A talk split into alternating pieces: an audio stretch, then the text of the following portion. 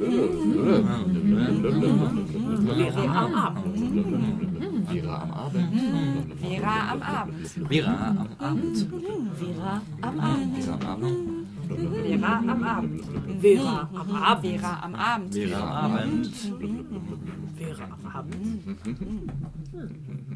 Vera am Abend.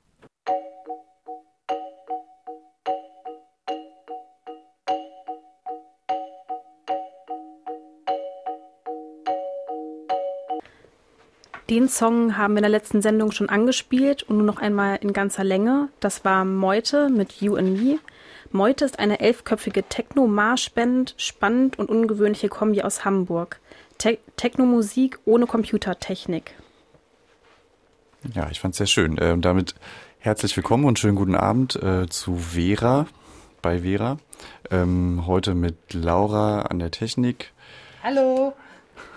mit Nele Hallo. und mit mir, Peter. Und einen Gast haben wir heute auch, Lena, mit der werden wir später noch sprechen über Müll. Und zwar haben wir in der letzten Sendung uns mit äh, IT beschäftigt. Wo kommen die Rohstoffe her für die vielen Geräte, die wir benutzen? Heute geht es weiter. Ähm, über Nutzungsarten wollen wir uns beschäftigen, Nutzungsformen, wie kann man das vielleicht länger benutzen? Über die Entsorgung und das Recyceln der Rohstoffe, die benutzt werden, werden wir sprechen. Und ähm, ein Projekt stellen wir vor, das heißt One Laptop per Child, also quasi Zugang für alle zu dieser modernen Technologie zu schaffen. Ähm, und aus aktuellem Anlass fangen wir aber an mit einem Interview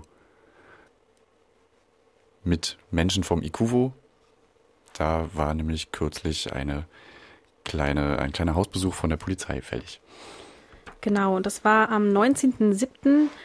wurde im Ikuvo um 8 Uhr in der Früh die Vereinsräume durchsucht. Die Durchsuchung stand im Kontext eines Ereignisses vor dem Ikuvo in der Nacht vom 9. auf den 10. Juni, also sechs Wochen zuvor. Dort wurde einem Verbindungsstudenten seine Schärpe entwendet und Zeugen gaben an, dass der Täter in das Ikuvo geflüchtet sei. Zu dem Zeitpunkt hat aber dort eine Party statt, äh, stattgefunden, wo 250 Menschen gefeiert haben. Die Verantwortlichen des IKUVOs entschieden deshalb an dem Abend, die später eintreffende Polizei nicht ohne einen Durchsuchungsbeschluss in die Räumlichkeiten zu lassen. Sie wollten damit nach eigenen Angaben Panik und Auseinandersetzung vorbeugen. Vor einer Woche gab es nun einen großen Einsatz, bei dem insgesamt 100 Polizisten beteiligt waren und sowohl die Räumlichkeiten des IKUVOs wie auch die Privaträume eines Verantwortlichen durchsucht wurden. Das IKUVO wehrt sich seitdem gegen den Verdacht, ein rechtsfreier Raum zu sein. Unsere Redakteurin Katriona Dannenberg hat mit zwei Mitgliedern des Vereins gesprochen. Beide stellen sich in dem Interview mit geänderten Namen vor, da sie Übergriffe auf ihre Person befürchten. Ich spreche mit Julia und Lisa. Julia und Lisa sind beide im IKUVO aktiv. Ich würde einfach mal damit anfangen, dass ihr euch mal ganz kurz vorstellt. Wer seid ihr und was macht das IKUVO so? Äh, Ich bin Lisa und ähm, ich wohne im IKUVO. Das heißt, IKUVO ist internationales Kultur- und Wohnprojekt. Das heißt, es wohnen da halt ein paar Leute, unter anderem ich, und äh, wir machen verschiedene kulturelle Veranstaltungen. Wir haben ein Café und äh, einen Veranstaltungsraum und ähm, wir haben äh, fast die ganze Woche geöffnet und ansonsten verschiedenste Veranstaltungen von Theater und Lesungen und Partys, Workshops. Ähm, ja, Und du organisierst die Veranstaltung. ich organisiere die zusammen auch mit den anderen Leuten vom Kollektiv. Und äh, Julia, Ja, hallo, ich bin Julia und ich ähm, engagiere mich schon seit ein paar Jahren im IKUVO. Ich mache äh, hauptsächlich so, organisiere ich mal Veranstaltungen, zum Beispiel ein Theaterprojekt äh, aus Dresden habe ich neulich eingeladen, das Panische Nordtheater. Das mit dem Stück Lie, die Roten Bergsteiger hatten wir. Da ging es um antifaschistischen Widerstand zur NS-Zeit, welches auch Parallelen zur heutigen gesellschaftlichen Problematik der aufkommenden Rechtspopulismus oder der Rechtspopulisten dargestellt hat, was ziemlich gut war. Und Vorträge mache ich auch noch und ich betreue unsere Bundesfreiwilligendienste. ihr habt ja jetzt nach ähm, den Ereignissen im IKUVO, nach der Hausdurchsuchung, nochmal eine Pressemitteilung bzw. eine Stellungnahme herumgeschickt. Und mir ist da vor allem eine Sache aufgefallen, auf die ich ein bisschen eingehen möchte hier in dem Interview. Und zwar schreibt ihr da, ähm, darin davon, dass ihr denkt, dass diese Durchsuchung im Kontext von Kriminalisierung linker Räume steht. Was heißt denn das eigentlich, Kriminalisierung linker Räume? Was meint ihr damit? Also was wir eigentlich damit meinen, ist, dass wir irgendwie nach außen hin als ein Ort dargestellt werden, der gefährlich ist und wir uns irgendwie gesetzeswidrig oder rechtswidrig verhalten, was wir nicht tun. Und mit welchem Ziel? Na, uns einfach in ein schlechtes Licht zu rücken und ich würde sagen, halt unsere linke politische Arbeit oder halt auch unsere Kulturarbeit äh, zu ja, wie sagt man, zu diffamieren, zu diskreditieren, mhm. damit quasi unsere Arbeit schlecht zu machen. Und wir sehen das aber als sehr, also unser Engagement als wichtig und als einen guten politischen Ansatz, anderen Menschen, die irgendwie die Menschenrechte und Menschenwürde nicht waren, entgegenzutreten. Was kennzeichnet denn jetzt in eurem Fall diese Kriminalisierung? Also warum sprecht ihr bei euch jetzt ähm, von Kriminalisierung bei dieser Hausdurchsuchung? Also was äh, uns halt zum Beispiel aufgefallen ist, dass, also in welchem Zusammenhang oder wie diese Hausdurchsuchung da stattgefunden hat. Also dass sie zum Beispiel, also 8 Uhr morgens stattgefunden hat, da äh, ist totaler Berufsverkehr da vorm Haus, dass da äh, über 60 oder 100, ich weiß gar nicht genau, äh, Einsatzkräfte sozusagen vor Ort waren, sozusagen, sodass wir da als äh, total schlimm sozusagen dastanden. Es war, so, es wurde sehr pressewirksam sozusagen äh, gemacht und ähm, ja, das vor allem so der, mhm. der Punkt. Und noch dazu, also wenn wir jetzt auf den Grund der Durchsuchung sozusagen eingehen, es ging äh, darum, ein Stück Stoff zu finden und noch dazu sind wir, also nicht tatverdächtig oder sonst irgendwas, also wir haben an sich mit der Tat gar nichts zu tun. So. Aber warum wurdet ihr denn dann, ähm, was, was hat die Polizei denn gesagt, warum wurdet ihr äh, durchsucht? Na, sie, also im Durchsuchungsbeschluss äh, stand, dass sie quasi äh, das Band suchen mhm. und gleichzeitig Video unter Datenaufnahmen wollten, wobei es halt äh, nirgendwo Mikrokameras gibt. Das ist weder außen noch innen ersichtlich. Das müsste man ja quasi aufschreiben und sagen, die Menschen oder also sichtbar machen, dass das gemacht wird und das ist nicht passiert. Auf der anderen Seite ist es halt natürlich sechs Wochen äh, nach einem Vorfall, der in der Nähe des Hauses stattgefunden hat, irgendwie zu kommen, um äh, irgendwie auch nicht gerechtfertigt. Und ich finde halt acht Uhr morgens zu kommen mit so einem martialischen Aufgebot von äh, Beweis der Beweissicherungs- und Festnahmeeinheit, die voll vermummt waren mit Helmen. Es gab Kriminalbeamte, die schutzsichere Westen anhatten. Es waren zwei Hunde dabei all das birgt ein Riesenpotenzial an Repression, die wir ausgesetzt fühlen. Und ich selbst war vor Ort und habe mir das von außen angeguckt, aber habe mit meinem inneren Herz geblutet, wenn ich selber da wohnen würde. So genau, also es ist eine sehr emotionale Lage, in der man sich dann auch befindet, wenn morgens die Polizei an der Tür klopft und ohne auch vorher Kontakt mit uns aufzunehmen, weil das Tor war offen und man hätte klopfen können und sie sind direkt mhm quasi ohne Kontaktaufnahme reingekommen. Haben sie versucht reinzukommen. Genau. Ist ja jetzt auch so, dass äh, in einem Interview mit der OZ habe ich auch gelesen, dass ähm, quasi das IKUVO oder Verantwortliche im IKUVO da von ihrem Recht Gebrauch gemacht haben, die Polizei nicht reinzulassen an dem betreffenden Abend. Wurde darauf jetzt nochmal Bezug genommen oder? Ja, also ich glaube, also was du meinst, es wird halt immer, also oder es wird ja so dargestellt, dass das sozusagen, dass unser Handeln rechtswidrig war.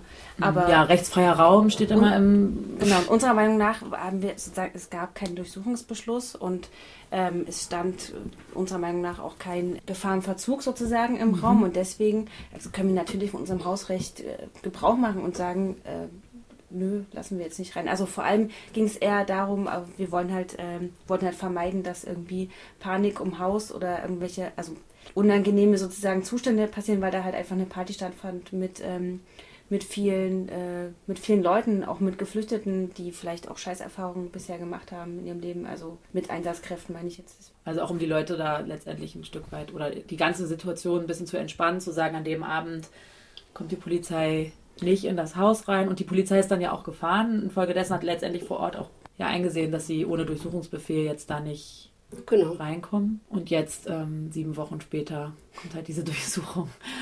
Was bedeutet das für euch oder was steht denn für euch so auf dem Spiel, wenn ihr, wenn wir jetzt über Kriminalisierung sprechen? Was habt ihr das Gefühl? Was, was, was, ja, was ist die Gefahr, die jetzt noch da drin steckt für euch? Also wir haben einen laufenden Veranstaltungsbetrieb, wir haben gerade eine Sommerpause, weil wir ein paar Sachen zu tun haben, aber wir haben den laufenden Betrieb und Gäste und ich würde sagen, ist zum einen können halt sozusagen Gäste verprellt werden, die jetzt einfach nur mhm. bei uns ein Bier trinken wollen oder so. Und zum anderen äh, sind wir eben auch ein politischer Akteur, weil wir äh, ja sozusagen linke Ideale haben und werden damit einmal sozusagen, das wird ins schlechte Licht gerückt und zum anderen ähm, sind wir ein Ort in Greifswald, der versucht, einen Freiraum zu bieten, also Leuten Freiraum zu bieten, die sonst äh, viel Diskriminierung ausgesetzt sind aufgrund von Rassismus oder aufgrund von ihrer sexuellen äh, Identität. Mhm. Genau, wir versuchen so einen Ort für Leute darzustellen und zu bieten. Und ihr seht den jetzt letztendlich konkret bedroht? Also wir Raum. sehen ihn schon durchaus bedroht, ja. Und Möchtest du noch was ergänzen? Ja, ja also ich würde, genau, also ja. ich sehe den in dem Punkt auch bedroht, dass vielleicht auch äh, Menschen, denen wir irgendwie den Schutzraum bieten, also so Geflüchteten zum Beispiel, dass sie dann vielleicht auch Angst haben, wieder in unseren Raum zu kommen, weil sie vielleicht äh, die Konfrontation mit der Polizei erwarten könnten. Und aufgrund von vielen schlechten Erfahrungen, die die Menschen häufig gemacht haben, da vielleicht sich äh, nicht mehr so richtig trauen und wir das jetzt wieder in Arbeit irgendwie erstmal aufbrechen müssen und sagen, ey, ihr seid nach wie vor sicher in unserem Haus, wir stehen dafür ein, für Menschenrechte, Menschenwürde, keine Grenzen, und wir wollen weiterhin unser solidarisches Miteinander leben in mhm. unserer Gesellschaft und äh, wollen das auch weiterhin in die Welt raustragen und lassen uns nicht einschüchtern, auch nicht durch Repression mhm. seitens der Polizei oder anderen Politikerinnen, die uns quasi, ja, ich würde schon sagen, so eine Agenda oder Kampagne entgegenwerfen, das sind vielleicht auch ganz gute Abschlussworte. Ihr lasst euch nicht unterkriegen. Ähm, ich wünsche euch alles Gute für eure Arbeit und auch für die Aufarbeitung dieser ganzen Geschehnisse.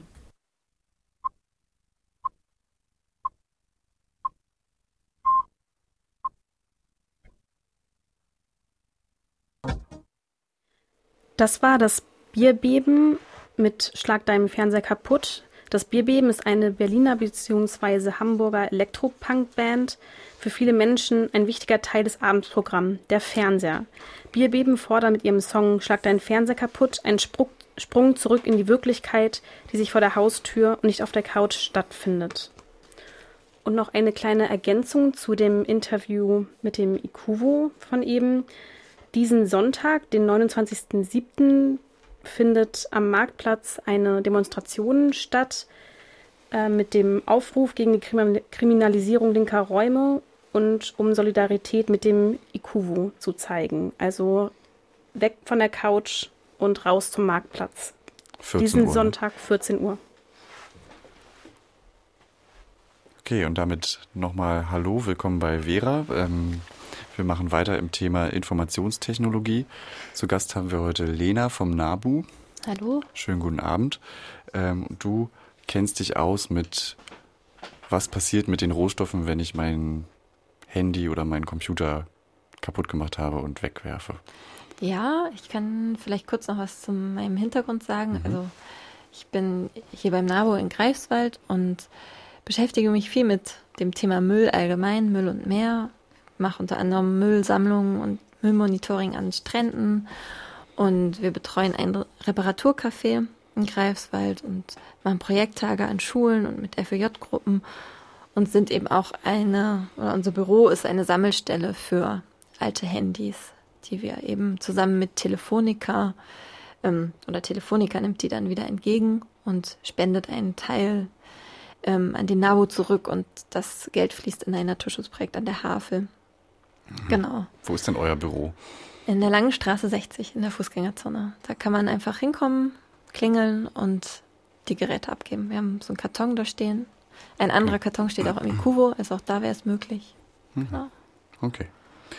Ähm, so prinzipiell, die Leute haben ja immer viele Geräte oder ein Vertrag läuft aus, ich kriege ein neues Telefon.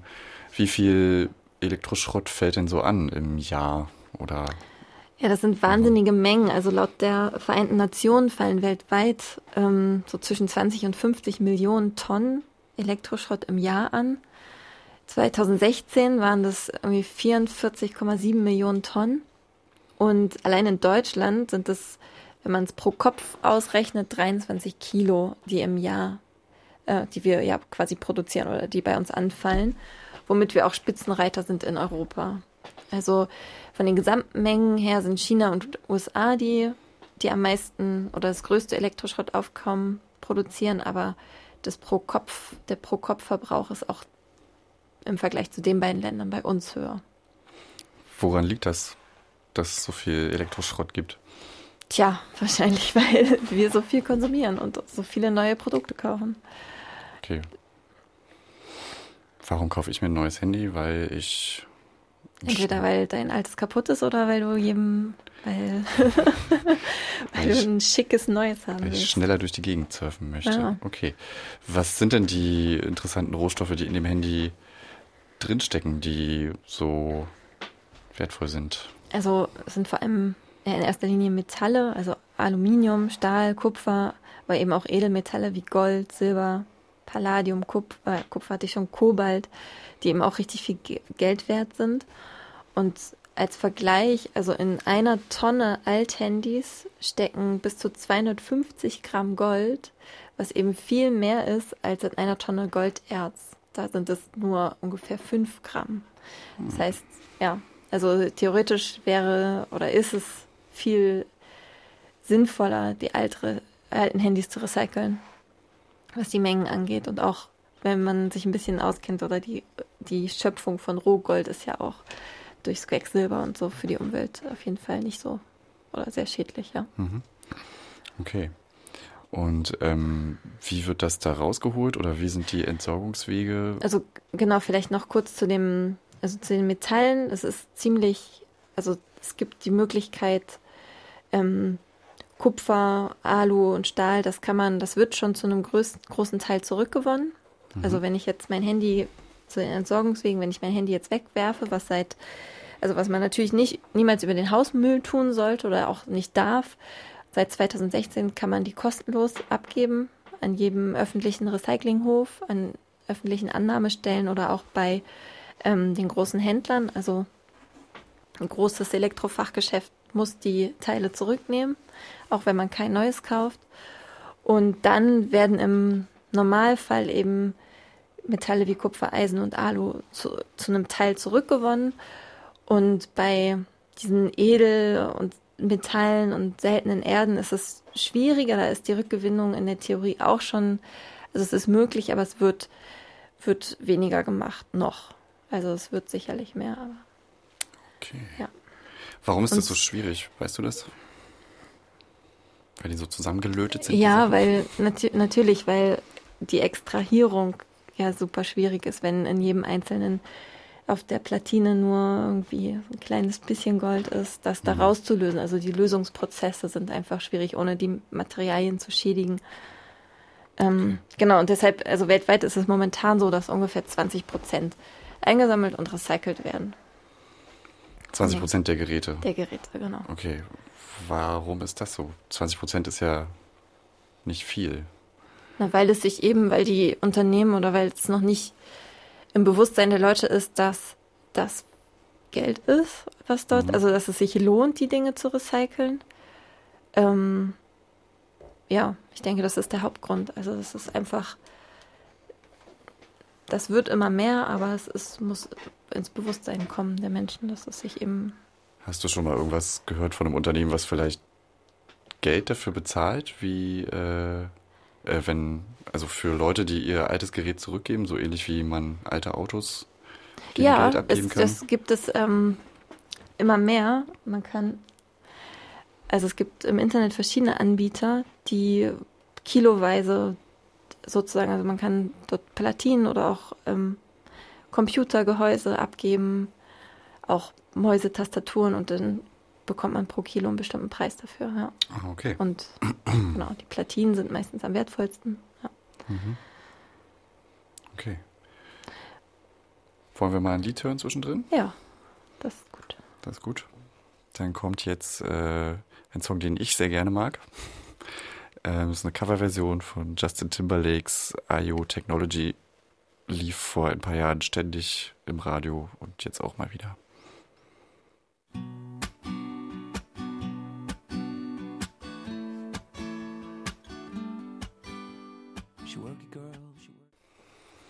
Und damit nochmal herzlich willkommen zu Vera Verquer Radio. Heute zum Thema Informationstechnologie. Wir haben Lena vom NABU zu Gast und unterhielten uns gerade über Möglichkeiten oder Wege der des Recyclings von Altgeräten wie Handys oder Computern. Wir haben gerade gelernt, dass ähm, nur 20 Prozent der Materialien aus den Geräten wirklich recycelt werden. Ähm, was passiert denn mit dem Rest? Also 20 Prozent der Altgeräte, ne? Mhm. Ja. ja, also es gibt eigentlich eine Basler Konvention, die besagt, die viele europäische Staaten auch unterzeichnet haben, die besagt, dass kaputte Altgeräte ähm, nicht exportiert werden dürfen, beziehungsweise nur dann, wenn eine umweltverträgliche Entsorgung sichergestellt ist. Und trotzdem ist es so, dass noch viele Tonnen, also das Bundesumweltministerium schätzt, dass ungefähr ja, über 150.000 Tonnen von diesen ausgedienten Geräten eben ins außereuropäische Ausland gehen.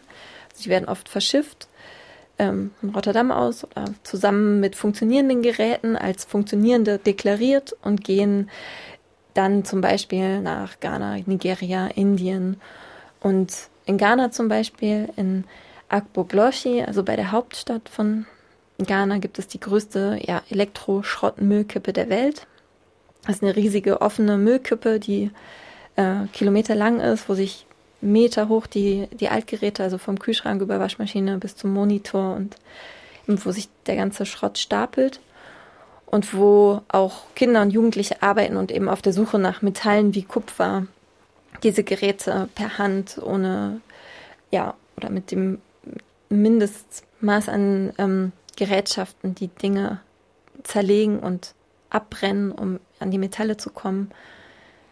Genau, was natürlich grausame Wirkungen hat für Menschen und für auch die Umwelt. Also es sind schwarze Rauchschwaden, die irgendwie in der Lunge beißen, die dort über die Müllkippe ziehen. Ganz abgesehen von dem verschmutzten Wasser, was dort ist, ja. Kannst du noch mal sagen, wo in Ghana? Wie heißt der? Bei Ort? Accra, also bei der Hauptstadt Agbogloshi heißt dieser Ah. Ort. Also ich glaube, es ist der Ort der, oder der Name von dem Slum dort, ja. Und genau, viele Jugendliche, die dort eben arbeiten, die heißen sogen oder die nennt man auch Burner sozusagen, weil sie eben einen Großteil verbrennen müssen. Und wer schon mal irgendwie Plastik gerochen hat, was brennt, kann sich ungefähr, ja, ich glaube, man kann es sich eigentlich überhaupt nicht vorstellen, aber ähm, genau, die eben mit 13 oder 14 Jahren dort schon kaputte Lungen haben, irgendwie überzogen sind von Brand- und Schnittwunden und es gibt eine hohe Krebsrate. Und gehört zu den stärksten verseuchten Orten der Welt. Das hat eine Umweltschutzorganisation, Pure Earth heißen die, die haben 2013 dort Erd-, Luft- und Wasserproben genommen und das untersucht und haben das eben zu den zehn stärkst verseuchtesten Orten der Welt gezählt. Weißt du, wie das ist? Ist das einfach die erste Wahl an Entsorgungsort von vielen Ländern auf der Erde, dass da sich der ganze Schrott sammelt? Oder gibt es einen Hauptexporteur, äh, Exporteur, der dorthin seinen Müll schickt? Also, ich weiß, dass die USA 80 Prozent ihres Elektroschrotts exportieren und eben auch neben China der größte ähm, Verbraucher sind. Mhm. Also, aber es gibt dort eine Zeit lang, es ist eben seit 2016 weniger geworden, seit es hier diese Rücknahmepflicht gibt. Aber bis dahin war auch Deutschland einer der größten Exporteure dorthin. Okay. Und wie kann ich denn die Menge reduzieren, die ich so an Müll produziere? Was kann ich da tun? Also als erstes die Geräte so lange wie möglich benutzen. Irgendwie nicht jedem Trend hinterherrennen, wenn die noch einwandfrei funktionieren. Ja, einfach weiter benutzen. Und also auch eine, eine Waschmaschine, die vielleicht nicht so energieeffizient ist, ist einer neuen vorzuziehen, weil sie immer noch viel ressourcenschonender ist. Also als die neue, die dafür vielleicht etwas weniger Strom verbraucht. Bis, Mhm. sich die, bis sich das rechnet, ressourcentechnisch, das dauert das sehr lange. Und genau, für Handys gibt es inzwischen auch ziemlich gute Möglichkeiten, an Ersatzteile ranzukommen oder die reparieren zu lassen. Ähm, ja, also das sind so die ersten Punkte. Wenn es geht, reduzieren den Elektroschrott so lange wie möglich benutzen. Wenn das nicht mehr geht, dann reparieren und wenn das auch nicht mehr möglich ist, dann recyceln und damit, also und das am besten, indem man das Gerät im Fachhandel abgibt oder an öffentlichen Annahmestellen oder zum Beispiel bei uns im Büro. ja. Okay, und ja, und ja, ähm, du hattest vorhin sowas erwähnt, äh, was in Richtung Reparaturcafé geht. Wie stelle ich mir das vor? Ja, es gibt das fast inzwischen in jeder Stadt in Deutschland. Ähm, Gruppe von Ehrenamtlichen, die sich der Reparatur verschrieben haben und sagen, wir müssen irgendwie das wieder, ja, damit auch ein Stück irgendwie Selbstbestimmtheit uns wieder zurückholen, indem wir Dinge reparieren. Und ähm, wir veranstalten alle zwei Wochen, auch im Ikuvo, ein Reparaturcafé, was immer montags stattfindet, den zweiten und vierten Montag im Monat von 19 bis 22 Uhr. Gerade ist Sommerpause, also ab Ende August wieder. Und man kann einfach kommen oder vorher eine E-Mail schreiben, dem Problem, das man hat, und dann versuchen wir das zu reparieren. Es gibt zwei bis drei mitbringen. Reparateure, die äh, erfahren, Erfahrung haben und genau eine Menge an Werkzeug, eine Lötstation. Ähm, und ja, es ist sehr spannend. Also es ist auch so interessant, einfach mal diese Geräte von innen zu sehen und rumzulöten. Rumzulöten, genau. Spannend, okay. Gut. Dann vielen Dank, dass du hier warst äh, und ja. Diese, diese Information mit uns geteilt hat, hast. Ähm, wenn ihr euer Handy loswerden wollt, dann bringt es zum Labo in die Lange Straße 60. Wenn ihr es reparieren wollt, dann geht ins Repair Café genau. im Ikuvo ab September wieder. Mhm. Und jetzt hören wir die Fantastischen Vier mit Konsum. Hm.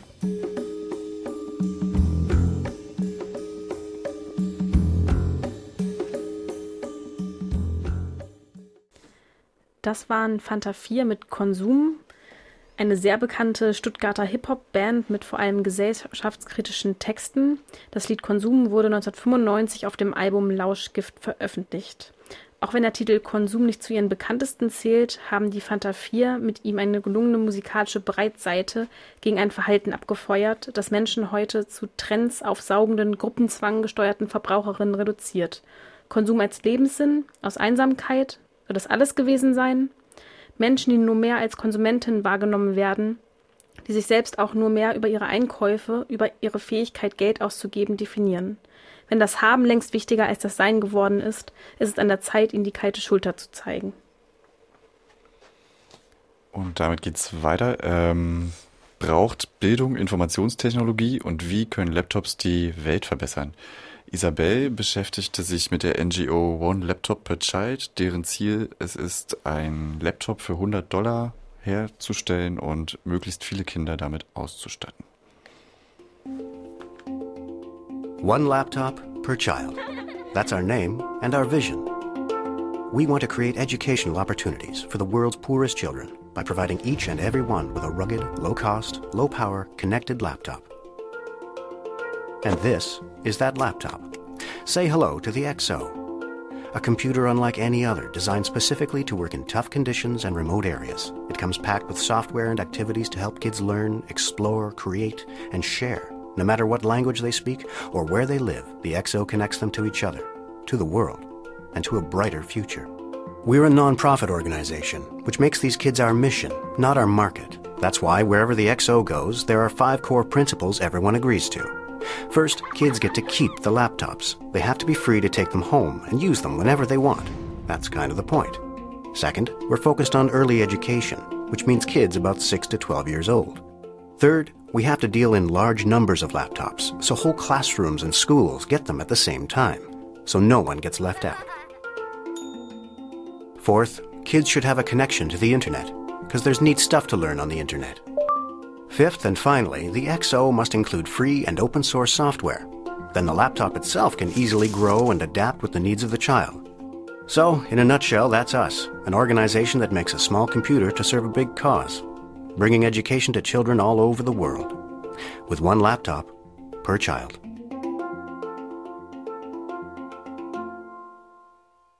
Eine Idee ging um die Welt, mit der einem Laptop den Zugang zur Bildung verbessern um somit Probleme zukünftiger Generationen vor Ort entgegenzuwirken. Es ist um die zehn Jahre her, als Nicolas Nicoponte die Idee der Non-Profit Organization One Laptop per Child übersetzt, ein Laptop pro Kind, in die Öffentlichkeit brachte. Der MIT Media Lab Begründer präsentierte beim Weltgipfel zur Informationsgesellschaft in Tunis gemeinsam mit dem ehemaligen UN-Generalsekretär Kofi Annan der Welt den Prototypen des 100-Dollar-Laptops.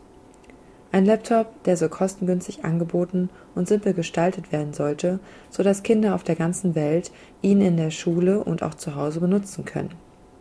Auf diese Weise könnte das Ungleichgewicht in technischem Wissen ausgeglichen werden. Betont überzeugt vertritt Negroponte die Annahme, dass Kinder durch das technische Hilfsmittel in der Lage seien, sich selbst lesen, schreiben wie auch Fremdsprachen beibringen zu können. An das Gerät selbst wurden große Anforderungen gestellt. Es sollte robust sein, um allen Lebenssituationen der Kinder zu entsprechen. Mit wasserdichter Tastatur, einem Bildschirm, der auch draußen in der Sonne lesbar ist, trotzdem mit geringer Auflösung, um die Speicherkapazität gering zu halten und möglichst einfach zu bedienen sein. Durch einen eingebauten Router sollte eine Funkreichweite von ca. 2 Kilometern gewährleistet sein, um die Verbindungen zum örtlichen Internet zu verbessern. Die angestrebte Akkulaufzeit lag bei mindestens 4 bis 6 Stunden eine am Gerät angebrachte Kurbel sollte für zusätzliche Stromleistung sorgen. Wie aber so viele Anforderungen möglichst kostengünstig umsetzen? Die Antwort lautet Massenproduktion. Als Laptop-Hersteller wurde die taiwanesische Firma Quanta Computer Inc. gewonnen, die unter anderem Auftragshersteller für Apple Computer ist und ca. ein Drittel aller weltweit verkauften Notebooks fertigt. Als Sammelbestellung gingen die 100-Dollar-Laptops an die interessierten Regierungen von Entwicklungs- und Schwellenländern wie Äthiopien, Ruanda, Nicaragua, Nepal, Afghanistan, Indien, Madagaskar, Kenia und Peru. Von dort wurden sie in die Schulen verteilt, ganz ähnlich wie bei Schulbüchern. Zusätzlich sorgte ein Spendenaufruf Give One, Get One Ende 2007 dafür, dass noch mehr Laptops um die Welt gingen. Für 400 US-Dollar war es möglich, einen Laptop zu erwerben und gleichzeitig eine Spende für die am Projekt teilnehmenden Entwicklungs- und Schwellenländer zu tätigen. Negroponte betonte stets, dass es sich bei One Laptop per Child um ein Bildungsprojekt handele und nicht um ein Laptop-Projekt. Bei den Zielen drehe es sich ganz klar ausschließlich um das Wohl der Kinder.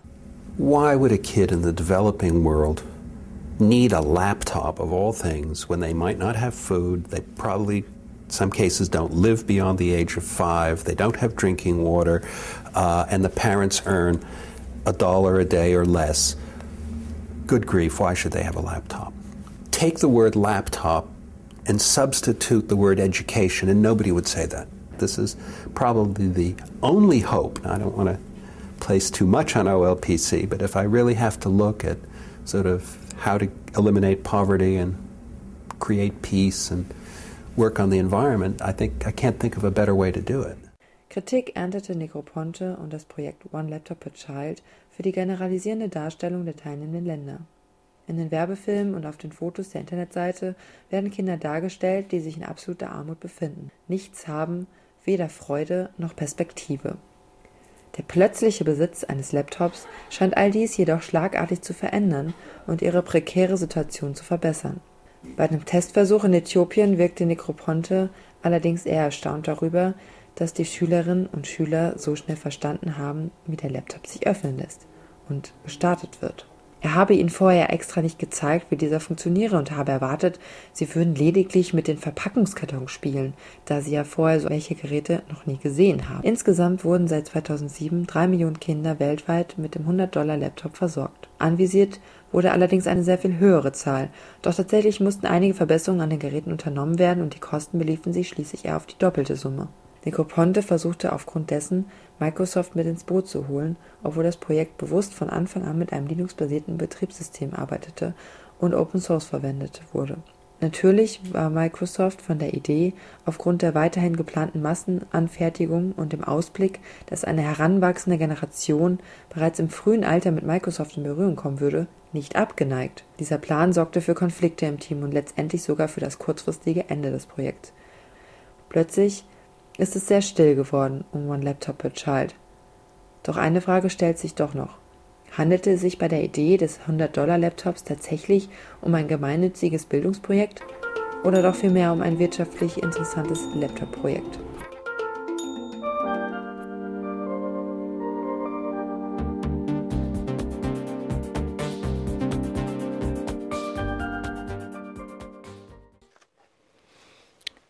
Da haben wir hier bei Vera einmal kurz Kraftwerk mit Computerlove angespielt, verzeiht den Versprecher. Und es geht weiter. Wir hören jetzt zum Ende der Sendung einen Beitrag, in dem es um eine Gruppe geht, die Technologiekritik mit Kapitalismuskritik verbindet. Ähm, das Interview mit Lars von der Gruppe Kapulku wurde bei Radio Korax in Halle produziert und dort auch zuerst ausgestrahlt. Und der Gruppe Kapulku geht es nicht darum, eine generelle Kritik an Technik zu üben, aber an der Ideologie der Technologie im Kapitalismus. Die Veröffentlichung Disrupt, Widerstand gegen den technologischen Angriff, beschäftigt sich genau mit dieser Kritik und mit möglichen Formen des Widerstandes. Ihr verbindet eine Analyse und Kritik an Technologie und Überwachung mit einer Kapitalismus- oder Ökonomiekritik. Damit hebt ihr euch von anderen Gruppen ab. Warum wird diese Verbindung oft nicht gesehen oder oft nicht mitgedacht? Ich glaube, dass ganz viel, äh, mindestens in Deutschland, aber ich glaube, das kann man sogar europäisch formulieren, ganz viel auf so einer Ebene, ich sag's mal, äh, sozialdemokratische Technikfolgenabschätzung. Das ist vielleicht der Begriff, der äh, so ein bisschen neutral daherkommt. Also man, man denkt sich ähm, Technologie als etwas, was erstmal neutral ist. Und dann hängt es nur von den äußeren Gegebenheiten ab, wie wirkt äh, das politische System. Und äh, das pflanzt der Technologie dann erst irgendeine gesellschaftspolitische Dimension ein. Und das sehen wir anders. Also wenn wir uns Beispiele anschauen, zum Beispiel wie die äh, Erfindung des äh, Fließbands. Die war nicht einfach nur so als äh, willkommene Innovation gedacht, um dann einen Angriff gegen die Arbeiter und Arbeiterinnenschaft zu führen, sondern wenn wir gucken, 1911 bei, äh, bei Taylor, der hat ganz äh, explizit gesagt, wir werden Krieg führen gegen die Autonomie des Arbeiters. Äh, und dazu hat er die, äh, das Fließband sozusagen äh, entwickeln lassen. Insofern ist es also was viel, viel nicht neutraleres. Und insofern finden wir die Debatte, wenn man das auf so einer reinen Technik-Folgenabschätzungsebene sieht, die geht am Kern vorbei. Technologie ist tatsächlich in ganz vielen, wenn wir uns die Drohne anschauen, gibt es viele Beispiele, hat einen, einen ganz klaren ähm, innovationspolitischen Kontext und ist mit einer Intention äh, betrieben worden und wird mit einer Intention betrieben und lässt sich nicht so neutral ähm, herausschälen, äh, was ganz viele Linke auch gerne machen, um sich selber sozusagen die weitere Nutzung der ach so bequemen Technik äh, offen zu halten. Also vielleicht ganz kurz, äh, mhm. wir machen eine Unterscheidung zwischen Technik und Technologie, weil das, was ich jetzt gerade gesagt habe, klingt ja so ein bisschen, als wollten wir zurück auf die Bäume und Technik wieder äh, zurück äh, in ihre Kinderschuhe schieben. Nee, das wollen wir nicht. Also Technik mit einem Werkzeugcharakter finden wir, finden wir in Ordnung. In gewissen äh, historischen Umständen werden aber Techniken, einzelne Techniken, gebündelt zu dem, was wir dann Technologie nennen. Und das ist versehen mit einer Ideologie dahinter tatsächlich etwas, was wir sehr kritisch sehen und wo wir auch politisch gegen vorgehen wollen. Das Fließband ist eine solche, äh, ein solches Beispiel gewesen. Und die neuen digitalen Fließbänder von Amazon und Co. sind dann die, die Fortführung dieser Ideologie. Nun äh, nennt sich euer Buch ja äh, Disrupt, Widerstand gegen den technologischen Angriff. Und darin beschreibt ihr eben die Versuche eines gesellschaftlichen Unterwerfungsprozesses des Menschen unter Technologien wie beispielsweise künstliche Intelligenz und was man aus eurer Sicht dagegen unternehmen muss. Wie sehen diese Unterwerfungsprozesse oder aktuellen Entwicklungen aus? Ja, die sind tatsächlich hochkomplex und es ist leider nicht mehr so leicht zu beschreiben, wie wir es in den 80ern und 90ern vielleicht gerne gemacht haben, zu sagen, aha, das ist ein staatliches, damals noch äh, Kontrollinstrument. Jetzt sind erstens die Player sehr vielfältig geworden. Wir haben nicht mehr nur den Staat.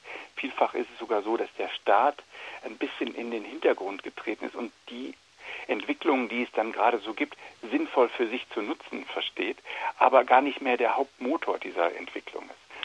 Die künstliche Intelligenz, hast du gerade schon gesagt, ist sozusagen das Kernstück äh, dieses technologischen Angriffs. Und äh, vorgetragen wird er in einer Weise, die uns viel enger einwebt in diesen Transformationsprozess und uns gar nicht nur zu einfachen Opfern macht. Also, was wir damit meinen ist, wir machen selber mit bei diesem Transformationsprozess und bei unserer eigenen Unterwerfung. Ähm, und ein Beispiel könnte sein, das was gerade aktuell ja rauf und runter diskutiert wird, äh, Facebook. Es gibt eine Bereitschaft von uns, was zurückgeht auf ein ganz basales äh, Interesse, nämlich äh, zu kommunizieren, Äh, das wird geschickt genutzt und wir machen sozusagen mit bei der Preisgabe von ganz, ganz vielen von unseren Daten und tun dann auch noch so, als wären wir ganz überrascht, wenn sich dann solch ein Datenskandal als vermeintlicher Unfall auftut. Äh, tatsächlich ist es ja wenig Unfall, sondern vielmehr äh, die Basis äh, dieses Geschäftsmodells von Facebook. Also überhaupt kein Unfall. Ähm, und unser Mitmachen, unser Involviertsein darin, das macht es so schwierig, eine Kritik zu formulieren, wo alle Leute sagen würden, ja genau, da gehen wir, gehen wir jetzt vor und wir hauen jetzt bei, ähm, bei Google, Facebook und Amazon mal ordentlich auf die Kacke. Das ist ganz, ganz schwierig, weil wir selber mit eingebaut sind in diesen Transformationsprozess und in vielen Bereichen auch bereitwillig mitspielen. Apropos mitspielen und mitmachen, ihr beschreibt äh, in dem äh, Buch die Entwicklung auch als einen Entsolidarisierungsprozess. Ja. Wie sieht diese Entsolidarisierung aus, vor der ihr da warnt? Ich glaube, am deutlichsten kann man es äh, beschreiben auf dem Gesundheitssektor. Wenn wir uns jetzt angucken, Amazon ist nicht mehr nur Einzelhändler, Amazon wird jetzt Apotheke und Amazon wird auch Krankenversicherung. Und was Amazon dort betreibt, können wir eigentlich auch schon so ein bisschen vorausahnen äh, mit dem, was sich auch andere Player in dem Gesundheitssektor gerade ausgedacht haben. Die Generali als Gesundheitsversicherung, als Krankenversicherung in Deutschland waren die ersten, die gesagt haben, wir führen so ein Bonusprogramm ein. Äh, wenn jemand nachweisen kann, dass er sich genügend um seine Gesundheit bemüht hat, genügend Bewegung hat, über irgendein Punktesystem beim Einkauf nachweisen kann, dass er gesunde Produkte kauft. Also Generali hat sich ähm, Partner äh, im Einzelhandel besorgt und so weiter und so fort. Dann kriegt er einen gesünderen Gesundheitstarif. Und das mit dem Bonusprogramm ist ja auch erstmal gar nicht so weit angreifbar.